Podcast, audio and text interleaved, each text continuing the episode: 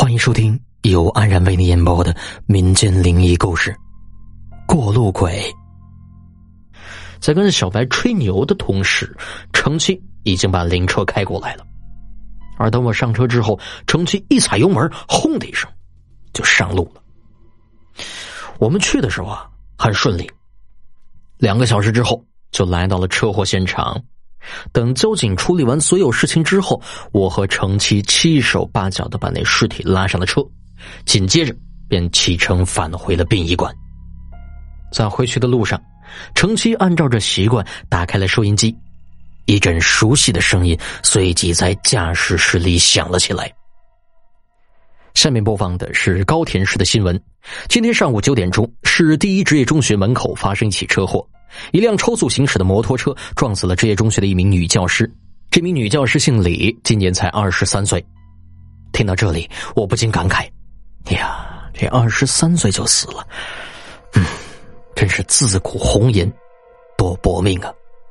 程七就附和说：“就是啊，这个社会本来就男多女少，如今又少了一个女的，真的是太浪费了。”我和程七你一言我一语的说着。不知不觉中呢，这灵车就开到了市第一中学的门口。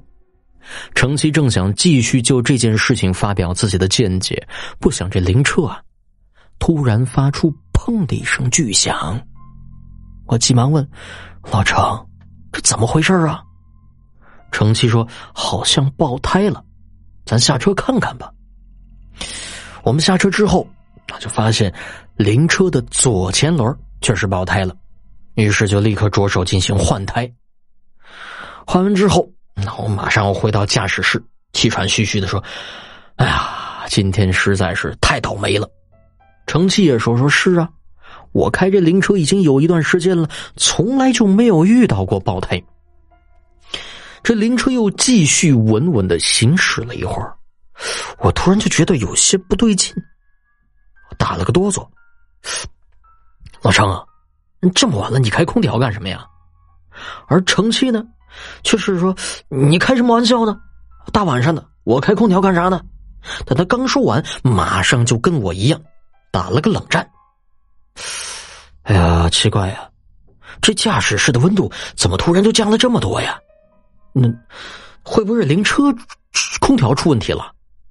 我说着，正要检查驾驶室的各个仪器。可是忽然间，我在中央后视镜就看到了一个可怕的现象。我身后的后座上，不知道什么时候坐着一少女，那少女披头散发，低垂着脸，让人无法看清她的容貌。她穿着白色的衣服，而那衣服上啊，有很多斑斑的血迹。我就试探性的问：“我说，老程啊，你看到了吗？”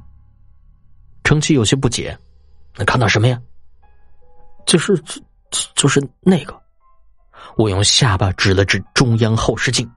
程七一看，差点失声叫了起来：“这家伙什么时候上了我们的灵车？”“我我我不知道啊，老程啊，现在我们该怎么办呢？”“让我想想。哦，对了。”我我我我记得殡仪馆的老同事那个老古说过，遇到事情千万要保保保持冷静，呃，不要慌，呃，不不不不要乱说话，绝对不能让那玩意儿知道我们看到了他。嗯，好，我我我我知道该怎么做了。我立马拿出手机，那打开了手机游戏，就假装淡定的玩了起来。而程七呢，也是全神贯注的开着车。但是我知道，就这货手心里边在冒汗。灵车平稳的行驶了将近一个小时，终于回到了殡仪馆。车刚一停下来，程七马上打发我下车去找老谷。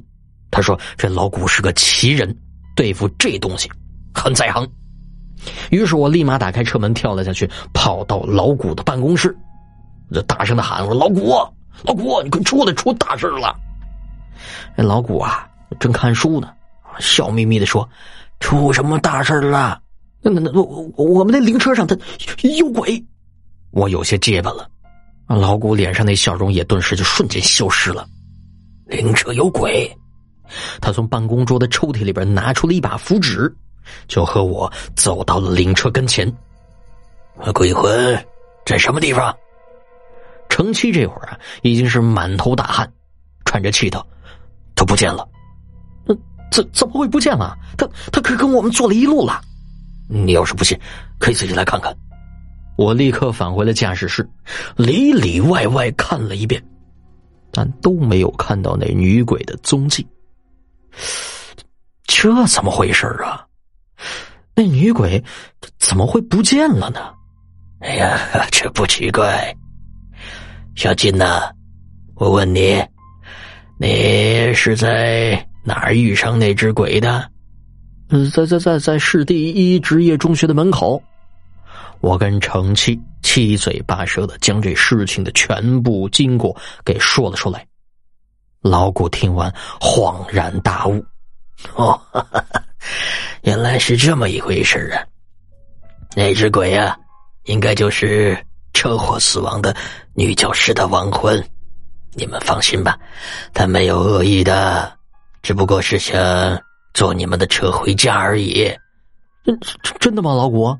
哎呀，真的，他其实就是我们民间通常所说的过路鬼。啊，好好险呐！听了老谷的话，我和程七这才放下心来。本故事。播讲完毕，感谢您对安然魔鬼游戏的订阅支持。